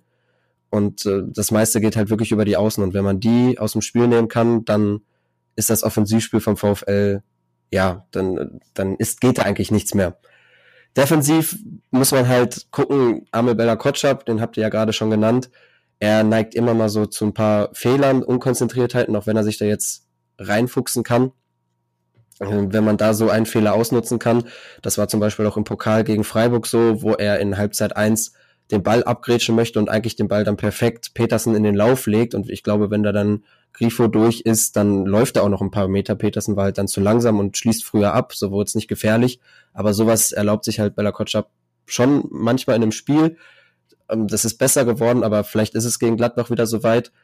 Und ansonsten ist es halt auch fraglich, ob zum Beispiel Danilo Suarez für, für das Gladbach-Spiel wieder fit wird. Momentan ist er noch äh, am Coronavirus infiziert für ihn würde dann wahrscheinlich Staphylidis spielen, wenn da nicht wieder irgendwas passiert. Es kann ja sein, dass da nochmal so eine Welle ausbricht. Ähm, davon sind ja die meisten Mannschaften jetzt nicht so, also kann immer wieder passieren. Und bei Staphylides ist es schon auffällig, dass er die Zweikämpfe anders angeht und Danilo da dann defensiver, äh, defensiv auf jeden Fall der stabilere Faktor ist. Also könnte dann da auch äh, offensiv für Gladbach über die von euch aus rechte Seite was gehen. Staphylidis und Embolo, das war doch, äh, glaube ich, das Foul damals. Äh, Staphylidis in Augsburg noch gegen äh, gegen Schalke, als er Embolo sich das erste Mal schwer verletzt hat. Da könnte es also anscheinend ein Wiedersehen geben. Ähm, wenn wir jetzt Moritz schon mal über das Spiel hinausschauen, so Richtung nächster Saison, mal davon ausgehen, der VfL Bochum rettet sich jetzt souverän. Ähm, wie groß siehst du das Potenzial, dass diese Mannschaft sich auch wirklich jetzt mal wieder in der Bundesliga etablieren kann? Es ist ja immer die Rede vom verflixten zweiten Jahr. In, bei Union Berlin beispielsweise war das zweite Jahr dann noch deutlich besser. Da ist man sogar nach Europa gekommen. In welche Richtung denkst du, wird es dann beim VfL gehen nächste Saison? Saison? Da ist erstmal die Frage, ob man es schafft, ähm, Sebastian Schinzelords länger an den Verein zu binden. Da finden momentan Gespräche statt. Also bei Kenzig, der ja ähm, für die Finanzen zuständig ist, sieht es gut aus, dass er verlängert. Schinzelords, so sagt man, guckt noch so ein bisschen, ob er vielleicht bei Wolfsburg einen Platz kriegt. Das ist ja sein ehemaliger Verein. Wenn man es schafft, erstmal Sesi, wie wir ihn nennen, an den Verein zu binden, dann glaube ich auch, dass man wieder eine schlagfertige Truppe auf den Platz bringen kann, weil er es immer schafft, irgendwie mit klugen Transfers äh, dann da eben eine Mannschaft zusammenzustellen. Im Allgemeinen wird es aber extrem schwierig. Man hat im Mittelfeld, hat man mit Rex Bajai und Löwen zwei Leihspieler. Anthony Lucia, der jetzt alle Erwartungen bei uns übertroffen hat, wird trotzdem älter. Ich glaube nicht, dass er dann nächste Saison weiterhin unangefochtener Stammspieler ist, aber gut, vielleicht überrascht er uns auch wieder alle. Und ansonsten laufen auch viele Verträge aus. Das heißt, egal wer dann ähm, dafür zuständig ist, die Mannschaft zusammenzustellen, muss dann wahrscheinlich erstmal komplett äh, neues, eine neue Mannschaft zusammenstellen. Und da ist dann die Frage, wie schnell es Thomas Reis wieder schafft, die Einheit zu formen, ähm, die dann jetzt uns in dieser Saison so stark gemacht hat. Also ich habe ein bisschen Angst vor der nächsten Saison, wenn, man's, äh, wenn man den Klassenerhalt schafft. Und ähm, bin dann einfach auf die Transfers gespannt. Ich hoffe ein bisschen, dass man so ehemalige VfL-Spieler holen kann, wie Kevin Stöger und Yannick Haberer, die das einfach alles hier schon kennen. Ähm, dann gehe ich optimistisch rein und sage, ja, es kann uns nochmal das Wunder, wie Thomas Reis es nennt, gelingen. Und Christoph Kramer und Leon Goretzka als Doppelsechs zurück. ja, das wäre es natürlich. Vor allem, äh, ja doch, da bin ich auch mal gespannt, äh, ob dann Kramer spielt am, am Freitag. Ja, da ist er, glaube ich, auch sehr gespannt. Also zuletzt ähm, war er ja draußen. Wohl auch verdient, da werden wir gleich, wenn wir über unsere Aufstellung reden, also nicht über unsere im Sinne von Borussia Mönchengladbach, sondern unsere Ideen für die Aufstellung von Borussia Mönchengladbach, wird auch Christoph Kramer ein Thema sein. Aber jetzt, lieber Moritz, jetzt gibt's Butter bei die Fische. Sag uns das Ergebnis vom Freitag. Äh, da lassen wir unsere Gäste nämlich nie drum rumkommen, mal sich konkret zu äußern. Wie geht das Spiel aus? Ja, super. Ich versuche wirklich seit Jahren eigentlich nicht mehr zu tippen, aber gut, ich komme da dann wohl wirklich nicht drum herum. Ich sag, das wird äh, ein 2-0-Sieg für den VfL. Also für den VfL Bochum. Das war ein wichtiger Zusatz. Carsten, ich glaube, jetzt muss ich mal wieder vor dir tippen. Ne? Ich habe dich immer vor, vorgeschoben, die letzten, letzten Ich fürchte, Wochen. dass du mir jetzt was vorwegnimmst. Äh, das kann sein, ja, aber ich habe eine Vermutung, was bei dir ist. Ich wiederhole meinen, ich glaube, ich wiederhole meinen Tipp vom letzten äh, Wochenende. Ich vergesse das immer so schnell, was ich getippt habe, aber ich äh, sage, es geht 1-1 aus. was ja, jetzt nicht so, also ja. Relegationsspiel von 1 noch im Kopf, äh, als Gladbach übrigens beide Tore geschossen hat, ja. ja. Das ist uns ja allen bekannt. Äh, und äh, wenn du jetzt 1 zu 1 sagst, ein 1 zu 1 in Bochum habe ich bei meinem allerersten Gladbach-Spiel, was ich live im Stadion gesehen habe, irgendwann in den 80ern, war auch in Bochum ein 1 zu 1. Aber da war es noch, glaube ich, eine etwas andere VfL Bochum und Gladbach-Mannschaft, die gespielt hat. Ich sage jetzt, Gladbach gewinnt 2 zu 1. Aus reiner Boshaftigkeit weil ähm, Yannick jetzt meinen Tipp weggenommen hat. ja, wenn, wenn du mir den Vortritt lässt, dann ist das so. ja gut, aber also 2 für Gladbach alle Tendenzen wieder schön verteilt. Das heißt, einer von uns wird in der Hinsicht recht behalten und äh, verschlägt es dich nach Bochum am Freitag, Moritz? Ja, mich verschlägt es nach Bochum. Also ich werde Donnerstagabend die Reise antreten und dann Flutlicht, äh, das Flutlichtspiel sehen. Das ist doch eine schöne Sache, genau. Ich auch mit der Kollegin Hanna Gobrecht, äh, ja, vorbehaltlich der Akkreditierung, die wir dann auch beide bekommen. Das äh, werden wir dann noch erfahren. Und äh, ja, hoffen natürlich, äh, denke, das kann man so sagen, auch darauf, dass es dann nächstes Jahr ein Wiedersehen gibt. Nicht nur, weil es bei Gladbach vielleicht noch Restzweifel gibt, ob das ähm, ja aus bestimmten anderen Gründen verhindert wird, ähm, sondern weil es, denke ich, eine Bundesliga mit dem VfL Bochum immer eine Bundesliga ist, die man sehr gerne hat. So viel Schmeichelei kann jetzt sein. Das freut mich zu hören. Dankeschön. Es gab ja noch Zeit mit zwei Bochumer Mannschaften in der Bundesliga.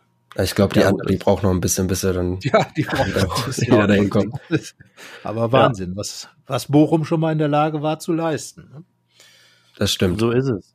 Ähm, ja, Moritz, euer Podcast erscheint äh, jede Woche, vor jedem Spiel, nach jedem Spiel. Du kannst ein bisschen Werbung noch machen, ja, bevor wir dich verabschieden. Dankeschön. Ja, genau. Also wir haben uns da immer ein bisschen viel vorgenommen. Wir machen die Vorbesprechung einzeln für so ein Spiel und die Nachbesprechung auch, außer in englischen Wochen. Da kriegen wir es zeitlich nicht hin und haben dann auch immer bei Vorbesprechungen, was heißt immer, meistens einen Fan vom kommenden Gegner zu Gast, äh, der dann auch uns ein paar Fragen beantwortet. Beim letzten Mal warst du ja auch dabei. Und ja, da sind wir, die Folge wird dann jetzt auch, denke ich, wieder Donnerstag ungefähr rauskommen. Ja, und äh, euer Podcast verlinken wir in den Show Notes und dann bleibt mir nur zu sagen, schönes Spiel am Freitag, gute Reise nach Bochum und auch für den Rest der Saison. Dankeschön. Weiterhin alles Gute. Danke, das dass du da warst. Auch. Danke, bis dann. Sehr gerne. Aufstellungstipp.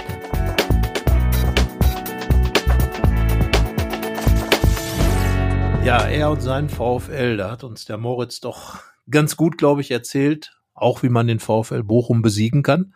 Vielleicht hört ja der ein oder andere Gladbach-Spieler äh, auch unseren Podcast, man weiß es nicht. Aber ähm, zumindest die Ansätze über die Außen sind ja da wenn man die Außen aus dem Spiel nimmt. Das wird auch Auswirkungen auf meine Aufstellung haben. Deswegen erwähne ich das jetzt. Denn jetzt reden wir genau darüber, wie wir die Mannschaft aufstellen werden. Und ich glaube, in einem Punkt mindestens, wahrscheinlich in vielen anderen auch, aber in dem sind wir uns absolut einig. Jan Sommer darf spielen, oder? Ja, nichts äh, Innovatives, Subversives oder was auch immer Ives von mir. Naives auch nicht. Äh, Jan Sommer im Tor. Ganz sicher. Ja, und die Dreierkette, muss ich sagen, ähm, hat sich ja jetzt eigentlich verdient gemacht, hat äh, nicht nur ein Tor geschossen in Form des Kopfballs von Matthias Ginter, sondern hat auch zu Null gespielt, äh, inklusive Jordan Bayer. Und äh, der Kollege Friedrich neu gekommen im Winter, saß auf der Bank, aber ich würde es dabei auch belassen, einfach als Belohnung für die gute und äh, ordentliche Leistung, die die Defensive da gespielt hat, sich vielleicht ein bisschen jetzt einspielen kann. Also eine Dreierkette mit Ginter, LWD und ähm, Jordan Bayer. Ja, kein Widerspruch. Ähm, so schade sicherlich auch für Marvin Friedrich ist, dessen Zeit in Gladbach jetzt bislang nicht ganz so rosig verlaufen ist. Ich glaube, es ist auch ähm, zu großen Teilen undankbar, ähm, in diesen Verein, diese Mannschaft gekommen zu sein, in der Konstellation. Ich meine, äh, nach seinem ersten Spiel diese Riesenaufregung da um die äh, kurzzeitige Ginter-Degradierung, dann das zweite Spiel Pokal in ähm, Hannover ausgeschieden und dann auch direkt äh, gegen Union Berlin ähm, gegen seinen Ex-Club verloren und äh, ja, schon irgendwie war die Lage insgesamt sehr kompliziert. Ähm, dann auch noch erkrankt und jetzt aus der Mannschaft gerutscht. Ich denke auch erst einmal, dass es so bleiben wird und sollte, ohne dass das was darüber aussagt, wie es mit Marvin Friedrich da nächste Saison weitergeht, wenn Matthias Ginter ja nicht mehr da ist und er dann sicherlich äh, ein wichtiger Mann für die Abwehr sein wird. Ja, aber jetzt erstmal gerade nach einem zu Null, also die muss man ja startelfmäßig feiern, wie sie fallen, würde ich sagen, dann die Abwehr auch ähm, unverändert lassen. Deswegen Einigkeit. Das Einzige, was für Friedrich natürlich sprechen würde, wäre Kopfballstärke die hat er natürlich den anderen dreien deutlich voraus. Also da ist die Frage, wie sehr eben die Gladbacher Trainer da tatsächlich den Bochumern zutrauen, auch hoch und weit zu spielen. Muss man sehen. Ähm, ja, aber das wäre also, schon ein komisches Signal, oder? Nach ja. einem zu Null-Sieg dann, äh, also ja. auch das, ja, Deswegen, Eigengewächs, also glaub, das man noch zu braucht. Null schlägt Kopfballstärke. Ja, so kann man es auch sagen, genau. ja, und wie geht's dann weiter? Ja, also für mich äh, würden die Außen tatsächlich, äh, so sie dann auch ähm, bereit sind, Rami Benzebaini hat ja seine Sperre dann abgesessen und ähm, Stefan Leiner ähm, kann ja auch wieder spielen. Also würde ich tatsächlich in dem Fall auf Erfahrung setzen, um genau das zu tun, ähm, was Moritz gesagt hat, nämlich die Bochumer Außen aus dem Spiel zu nehmen und äh, würde dann mit den beiden doch defensiv stärkeren äh, äh, Männern antreten in Bochum, eben mit äh, Stefan Leiner auf der rechten und Rami Benzebaini auf der linken Seite. Wir sind uns ja relativ einig, was das System angeht. Ich nenne es jetzt mal 3-4-3. Und ähm, da würde ich dann auch ganz klar sagen, äh, die beiden äh, erfahrenen und kampfstarken Herren auf den Platz, gerade in Bochum, ist das sehr wichtig. Ja, Mensch, komplette Uneinigkeit. äh, ja, wir hatten ja letzte Woche schon, die können wir auch nochmal äh, verlinken. Da ging es auch um das Thema Jugend gegen Erfahrung, aber ähm, was den Umbruch von Borussia betrifft, da hatten wir eine Debatte geführt und die hieß, wie jugendlich soll der Umbruch ausfallen? Und da war ich Fraktion jugendlich, du warst Fraktion eher erfahren. Da ging es jetzt auch nicht darum, dass du hier nur ähm, 35-Jährige in die Startelf packen willst und ich wollte auch nicht die ganze U17 direkt hochziehen zur neuen Saison. Aber ich finde auch für diese Außen gilt jetzt, ja, die haben eine gute Leistung gezeigt und dafür sollten sie belohnt werden. Gerade auch ähm, ein Argument für Luca Netz, ähm, dass ja Jonas Hofmann fehlt und er eigentlich jetzt dann der stärkste Standardschütze im Reigen dieser Kandidaten ist. Ähm, das ist ein Argument. Also, wenn ich sage, okay, wen am ehesten dann raus, würde ich sagen, okay, vielleicht wirklich Liner für Skelly rein. Das könnte ich mir auch vorstellen. Ist jetzt nicht mein Wunschtipp, wie auch immer, aber das, das könnte wirklich passieren. Was die Defensivstärke bei Benze Baini angeht, kann man ja auch, ähm, was die letzten Darbietungen angeht, äh, diskutieren, ob das jetzt überhaupt ähm, ein Argument für ihn wäre, oder? Ja gut, ich sag, dieser 5 Meter Pass zum Gegner in Stuttgart, äh, den will ich jetzt mal als absoluten Blackout einordnen. Normalerweise ist Benze Baini natürlich schon einer, der erstens für offensive Wucht steht und Kopfballstärke steht, was, was ich auch für sehr wichtig halte in so einem Spiel in Bochum, offensive Kopfballstärke, zum zweiten aber auch ganz einfach kampfstark ist und ähm, natürlich auch als äh, Rami Benzebaini, der doch einen gewissen Namen auch, glaube ich, beim Gegner hat, auch ähm, dem Gegner da ein bisschen beeindrucken kann. Deswegen ähm, Luca Netz ist jetzt auch eher ein Außenbahnspieler als ein Außenverteidiger. Das heißt also, ähm, da würde, glaube ich, Benzebaini schon etwas mehr defensive Stabilität oder Sicherheit zumindest ins Spiel reinbringen, weil er dann doch ein bisschen mehr auch Außenverteidiger ist, auch äh, oft schon ja in der Viererkette natürlich außen verteidigt hat. Ähm, da ist ja Luca Netz doch eher ein bisschen der, der dieses vorgezogene Spiel bevorzugt, hat ja auch gesagt, das ist genau meine Position ähm, die, die Seite rauf und runter rennen. Und in dem Spiel jetzt in Bochum, wo es wirklich darum geht, ähm, Stabilität reinzubekommen, da würde ich, glaube ich, tatsächlich eher auf die Erfahrung des Afrika-Cup-Siegers Rami Benzebaini setzen, auch wenn er sich solche Blackouts wie in Stuttgart definitiv nicht leisten sollte. Oder in Dortmund. ja. ja, ja, wir haben es ja, wir haben es ja mit den, mit den ähm, mit den äh, ja, Führungsspielern oder mit denen, die wir als Führungsspieler ausmachen, die also wirklich regelmäßig in der Saison, das ist ja eine der frappierenden Feststellungen in dieser Saison, dass es immer wieder auch die sind, über die wir sagen, Mensch, äh, da kommt jetzt aber einer rein, der Stabilität bringt ob es Benze bei Ihnen in Stuttgart war, vorher Ginter dann äh, gegen Wolfsburg zweimal nicht da gewesen ähm, und, und, und, und. Man könnte die Serie da wirklich weiter fortsetzen. Das ist ja auch so ein Ding, was unerklärlich ist. Ähm, hat äh, Christian Peintinger ja auch gesagt, wenn ich Ihnen sagen könnte, warum wir nicht konstant sind, da wäre ich ja froh drum. Aber es gibt keine, keinen Grund dafür, weil ja, das sind einfach dann solche Spieler. Dieser Pass von Rami Benze Baini in, keine Ahnung, der musste ihm eigentlich nächtelang nachgelaufen sein, der Ball, den er darüber gespielt hat. Völlig un, völlig, ja, kannst du das erklären? Nee, nicht wirklich. Ähm, es hat äh, ja immer auch was von nicht bei der Sache sein, finde ich. Ähm, was Benzebaini angeht, ist es ja oft auch ein, es geht einmal was schief und dann äh, ist es so ein Strudel oder Schneeballeffekt des äh, Schiefgehens. Ähm, erinnere mich in Dortmund dann an seine Grätsche im Strafraum, äh, mit der er den Elfmeter noch verursacht hat. Völlig wild und auch fast schon gefährlich und äh, Glück gehabt, nicht noch vom Platz zu fliegen. Dann äh, hätte er nämlich jetzt noch keine Gelbsperre abgesessen, weil dann wäre äh, wär, wär die eine ähm, gestrichen worden. Von daher, ja, ist mir das ähm, oft zu kopflos und wild und ähm, einfach nicht genügend Argumente, warum äh, man dann jetzt einen, der eine gute Leistung gezeigt hat und ein Tor vorbereitet, starke Standardtritt ähm, rausnimmt. Aber ja, deswegen bei mir die, die Teenager-Zange, bei dir die Rückkehr der Routiniers, also ähm, ja, mit Metapher gegen äh, Alliteration in dem Fall. Und ja, was machen wir auf der Doppel 6? Nachdem jetzt die Außen die Schlagzeilen schon stehen, sag ich, äh, wir machen dasselbe wie gegen, wie gegen, gegen ähm, äh, Hertha, Hertha heißt der Club. Wir machen dasselbe wie gegen Hertha, so. Und zwar ähm, Kramer und äh, Kramer draußen auf der Bank und äh, es spielen Kone und Neuhaus. Also Kone war für mich wirklich richtig gut gegen Berlin, war der richtige Boss im Mittelfeld, hat da immer wieder die Bälle gefordert, hat Dampf gemacht, hat das Spiel angetrieben, hat äh, dirigiert. Also für einen 20-Jährigen, er hat das ja im Interview bei uns gesagt, ähm, er ist ein Leader, der, der dann einfach Leistung bringt und genau das hat er wirklich mit, mit Filzstift dick, dick, dick unterstrichen ganz klasse, äh, wie der wie der Kerl auftritt und ähm, das ist wirklich mal ein Spieler, wo ich sage, da kann Gladbach froh sein, dass es den hat.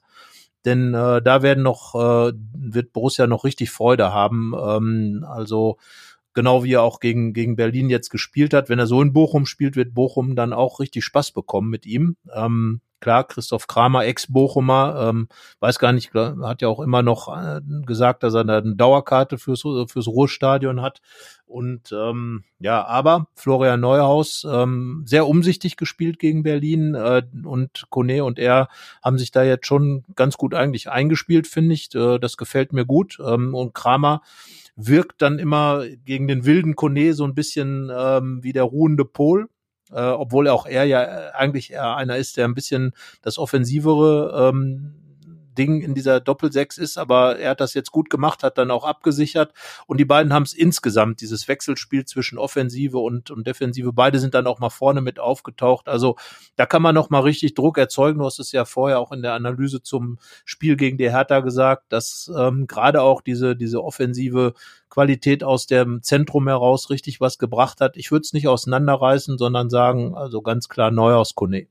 Ja, weil so viele Pflänzchen gedeihen da ja auch nicht in dieser Saison. Und wenn mal so ein bisschen was entsteht oder man das Gefühl hat, da entsteht was, dann sollte man auch dabei bleiben. Deswegen lasse ich mich auf der auf den Flügel auch am ehesten darauf ein, zu sagen, okay, Stevie Liner kommt wieder rein, weil ich den davor vor seiner Erkrankung auch ganz gut gesehen habe und mit einer guten Entwicklung.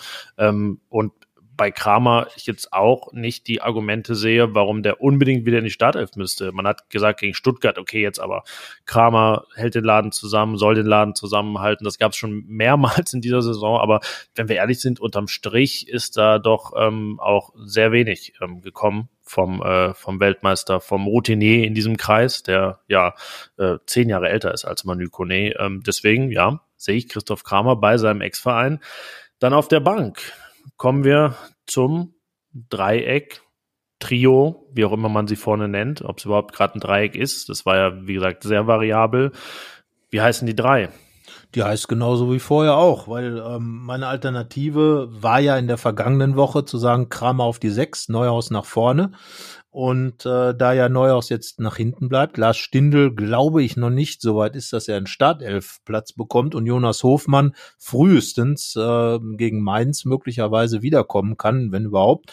Er hat ja diesen Muskelfaserriss und fehlte gegen Berlin, ähm, gibt es erstens nicht viele Alternativen und zweitens sage ich, ähm, wenn da drei Leute sind, die so viel Rabatz gemacht haben und ähm, dann soll man sie doch weiter Rabatz machen lassen, auch in Bochum, weil ich glaube, Bochum bekommt man tatsächlich, indem man einfach die Abwehr unter Druck setzt. Und ähm, auch das hat Moritz ja gesagt, da sind ein paar Kandidaten dabei, die auch schnell mal einen Ball verlieren oder mal vielleicht den Ball nicht so treffen. Und äh, wenn Kone, ach, Entschuldigung, wenn ähm, Embolo und Player und Thuram so spielen, wie sie es gegen Berlin gemacht haben, dann ähm, kann da ja auch was raus entstehen. Und auch da, du hast es gesagt, die Pflänzlein, die man dann eben nicht auseinanderreißen sollte, ähm, da wird jedes Spiel mehr möglicherweise die, die Abläufe nochmal schärfen. Und ähm, ja, das wäre meine Variante auch für Bochum. Dann ist es ja auch die Frage, ähm, ist dann Player mit Embolo die Doppelzehn? Äh, Embolo hat ja tatsächlich seine Stärken, gerade auch wenn er ein bisschen aus der Tiefe kommt. Äh, wie gesagt, letzte Saison bei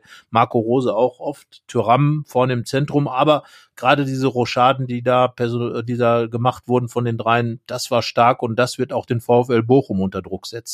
Ja, ich glaube, das ist tatsächlich die, die große Stärke, das große Pfund der drei. Ähm, dass da jeder jeden quasi auch mal steil schicken kann. Ähm, gut, Thuram schickt vielleicht noch am wenigsten, aber ähm, ja, scheint ja gerade auch mal wieder Stärke zu finden im geschickt werden. Und ähm, so eine Mannschaft wie Bochum, gerade wenn sie wie Moritz dazu neigt, dann auch mal ein paar Wackler zu haben und äh, das war ja beispielsweise im Pokal da so, dieser äh, Riesenbock von Maxim Leitsch in der 120. Minute. Ich glaube auch, dass Tyram Player und Embolo, egal was da gewesen ist und was geschrieben wird und äh, erzählt wird und vielleicht auch Fakt ist, äh, wenn die drei kommen, kann das schon Eindruck schinden bei einer gegnerischen Mannschaft. Ja, definitiv. Und genau das ist es ja, was, was Gladbach immer dann ähm, auch stark gemacht hat, indem man einfach, man hat diesen Ruf, eine spielerisch gute Mannschaft zu sein man hat jetzt da diese Wuchttypen vorne und die auch fußballerisch. Alassane, Alassane Player ist ja auch ein großartiger Fußballer. Man sieht das bei seinen Pässen, man sieht das an seiner Schusstechnik. Also da kann man dann auch schon mal eine Mannschaft auseinander rennen, aber auch eben auseinander spielen. Und auch äh, Markus Thuram ist ja ein guter Techniker, trotz seiner Größe ähm, und der großen Übersetzung kann er ja auch wirklich auf engstem Raum die Leute dann ausdribbeln und gerade diese 1 zu 1 Situationen, das sind ja die, mit der man auch eine Bochumer Abwehr dann auseinanderbringen kann ähm, weil da vielleicht dann auch ein bisschen die Erfahrung teilweise fehlt, weil dann der Respekt auch da ist. Ich meine, es ist immer ein Markus Thuram, der auch schon in der Champions League den äh, Verteidigern von Real Madrid und Inter Mailand äh, weggerannt ist. Also von daher, ja, ähm, warum sollte man das, was wirklich gut war, ähm, Gut, widerlegt jetzt äh, natürlich meine Außenverteidigerwahl so ein bisschen, aber warum wir sollte man uns da vorne? Sind wir doch ehrlich. Jeder, so wir haben aus. unsere elf Namen hier stehen und die prügeln wir doch. Die prügeln wir irgendwie durch und äh, die Hütte hat noch mal ganz andere Ideen. Ähm, was ja, ja bei mir ist, ist übrigens ein Never Change a Winning Team am Ende. Also es war gar nicht meine Intention, aber ja, gut, vielleicht doch, aber ähm, tatsächlich ist es bei mir dann dieselbe äh, Elf wie gegen Hertha. Ja, bei mir nur zwei neue Außen. Ich glaube, ähm, Rami Benzebaini würde ich mal ans Herz legen. Er hat noch was gut zu machen, wenn wir mal das, an das Stuttgart-Spiel denken. Und äh, da traue ich ihm einfach mal ein Kopfballtor zu oder sowas.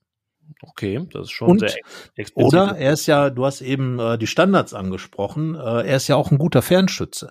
Und ich erinnere mich an den letzten Sieg der Gladbacher in Bochum, als ein gewisser Thomas Kastenmeier es tatsächlich geschafft hat, mehr oder weniger die doch relativ fest im Boden verankerten Tore nahezu aus dem äh, selbigen herauszuschießen mit seinem Fernschuss, der da wirklich einschlug. Äh, Nochmal äh, alles Lob an das Netz, was den Ball dann tatsächlich ausgehalten hat, aber da wackelte, glaube ich, wirklich das ganze Tor. Netz auf Netz ja, kommt ja. an. Auf Netz kommt's an. Also ähm, ja, da auch könnte ja dann Rami Benzema-Ini entweder Kopfball oder Weitschuss. Eins von beiden. Äh, damit könnte er diesen komischen Pass in Stuttgart tatsächlich aufwiegen. Also Herr Benzema-Ini, Auftrag ähm, erteilt und ähm, naja, Adi Hütter wird's wahrscheinlich auch gesagt haben oder Christian Peintinger machen. Ja, obwohl irgendwo muss der Ball ja herkommen, ne, auf den Kopf. Deswegen, wenn du Luca Netz rausnimmst, äh, senkt das die Wahrscheinlichkeit. Deswegen das große Dilemma. Stefan Leiner kann ja flanken. Ja, ja gut. Das, aber der kann tatsächlich ja sogar besser köpfen als flanken, also so effektiv gesehen. Man kann ja auch einfach den Ball hinten nehmen, man rennt nach vorne und schießt ihn dann aus 25 Metern den Winkel. Geht auch, oder halt dann trägt ihn fast über die Torlinie, wie Bochums Gerrit Holtmann, das angesprochene Tor des Jahres ähm, gegen Mainz. Ja, haben wir, haben wir alles gesagt. Ihr könnt uns natürlich auch einfach mal euren Input geben und uns schicken, wie ihr aufstellen würdet. Ähm, wir posten ja unseren Aufstellungstipp auch immer bei Facebook. Ähm, und äh, ja, da sind Kommentare gerne erwünscht. Oder wie immer auch Kritik, Anregungen, Lobfragen, Themenideen, was auch immer, per Mail an fohlenfutter.rheinische-post.de oder einfach Nachrichten auf den gängigen äh, Twitter-Kanälen at Fohlenfutter. Ähm, ja, was ich zitiert habe, das ging dann auch mal an, an uns direkt. Äh, da können wir uns natürlich auch mal eine Nachricht schicken. Und äh, ja, haben wir noch irgendwas auf der Liste? Ja gut, dann Besuch natürlich dort, wo es die ähm, fleischlose Currywurst gibt müsste man ja tatsächlich mal ausprobieren, wenn man das müsste man testen, ja genau, man den verbundene Augenvergleich. Ja, genau. Also ähm, ich habe es tatsächlich zuletzt mal probiert und äh, es hat echt ganz ganz okay geschmeckt. Man merkt schon, dass es jetzt nicht gerade die richtige Wurst ist, aber schmeckt doch schon ganz gut. Also von daher machen. Ja, ich hatte mal eine in, in Düsseldorf, äh, die schmeckt ein bisschen wie so eine, wer ist das, Salsicchia? Diese diese eine Wurst, so und die ein bisschen gröber ist. Ja. Und, äh, so schmeckt dann diese Currywurst. Jetzt werden alle, die große Currywurst äh, echt Fans sind, werden mich sowas von äh, an die Wand nageln wahrscheinlich, wie man sowas überhaupt in Erwägung ziehen kann. Aber ja, da, da stehe ich zu. Deswegen, äh, ja, nehmen wir trotzdem auch gerne jetzt, das ist ja auch eine Möglichkeit, uns hier zu kontaktieren, noch äh, Currywurst-Tipps entgegen Wenn ihr noch Genau. andere Alternativen habt für Bochum oder den Weg dahin, vielleicht muss man auch in Wattenscheid noch mal kurz von der Autobahn oder so. ja, kann man sich die Lorheide noch mal anschauen, die alte. Da hat Gladbach auch nicht gut ausgesehen, wenn da gespielt wurde. Damals mit noch mit gegen Suleiman Sane, den Vater von Leroy Sané und ja, alte Zeiten, aber tatsächlich Bochum, eine Stadt mit zwei Bundesliga-Vereinen. Das muss man sich wirklich mal auf der Zunge zergehen lassen. Wen gab es noch? Den Hamburg mit dem HSV, dem FC St. Pauli, München, München. Bayern 1860, Köln, Köln ist richtig. FC und Fortuna. Ja, Berlin, äh, diverse mehr. Ja, da waren Leipzig. Leipzig. Ja, aber nicht, nicht zeitgleich. Zeitgleich ist ja das Entscheidende. Ach so, das meinst du? Das ist Ja, ja, das ja. Groß. Berlin. Gab es nicht in der Bundesliga, als Unterhaching drin war, äh, gab es ja im Prinzip drei Münchner sogar gleichzeitig. das, Stuttgart, Ja. Stuttgart. Stuttgart, Kickers und der VfB, genau. Und wahrscheinlich haben wir jetzt irgendwen vergessen und irgendwer wird jetzt Ja, böse so- Mails so- so schreiben und richtig- sagen, mein Gott, was Richtig- sind das denn für richtig Pfeifen? Irgendwas vergessen. Richtig blöd. Wahrscheinlich. Naja, dafür gab es in Essen zwei, mal gibt's in Essen zwei Vereine, die beide Pokalsieger waren. Auch etwas, um jetzt Ich mal das Ruhrgebiet weiter Hatten wir aufzuziehen. tatsächlich, glaube ich, schon mal hier im Podcast. Das war wie so eine, so eine Quizfrage, die wir uns hier. Ja, ja, genau. München gab es das. München und Essen und Wien waren die Städte mit zwei deutschen Pokalsiegermannschaften. Ich finde gerade keine weiteren hier, glaube ich, die zwei Bundesligisten hatten. Aber ich, wie gesagt, mich schwant, dass wir richtig blöd irgendwen vergessen haben. wie das, wie das immer so ist. Irgendwen dazugenommen haben, der gar nicht stimmt.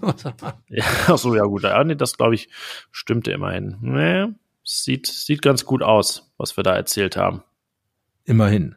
Ja, und wie gesagt, SG Wattenscheid 00 und VfL Bochum, das war, glaube ich, sowieso, das war so eine richtige alte äh, Westoberliga-Bundesliga sozusagen, wo alle möglichen, wirklich, ich glaube, neun Teilweise- Westvereine dabei Genau, waren. teilweise neun NRW-Teams, ja.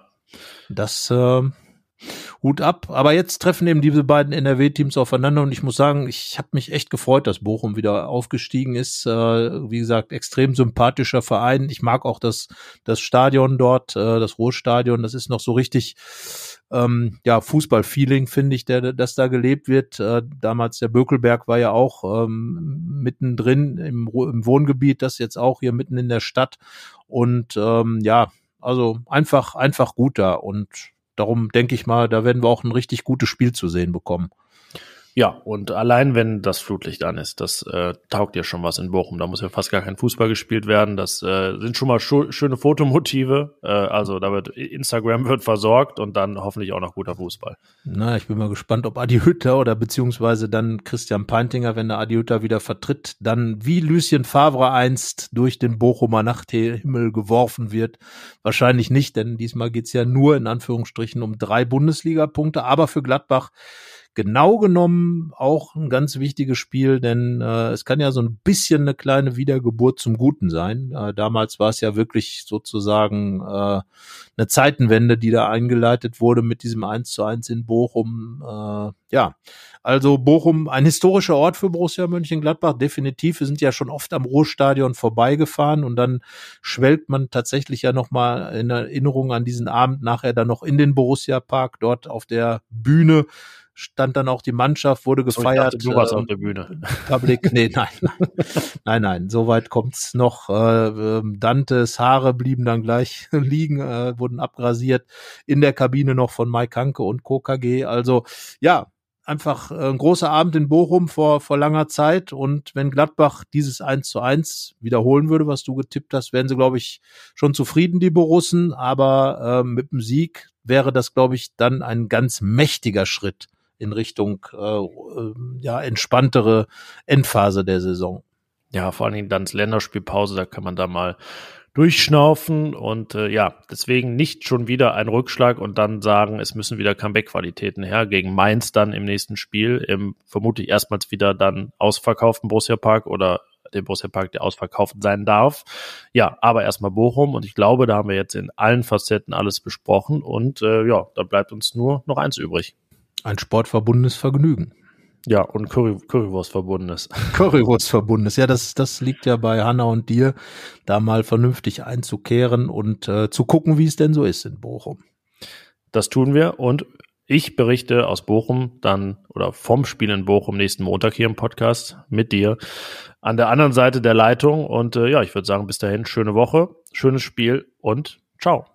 Bis denn. Ciao. Mehr bei uns im Netz www.rp-online.de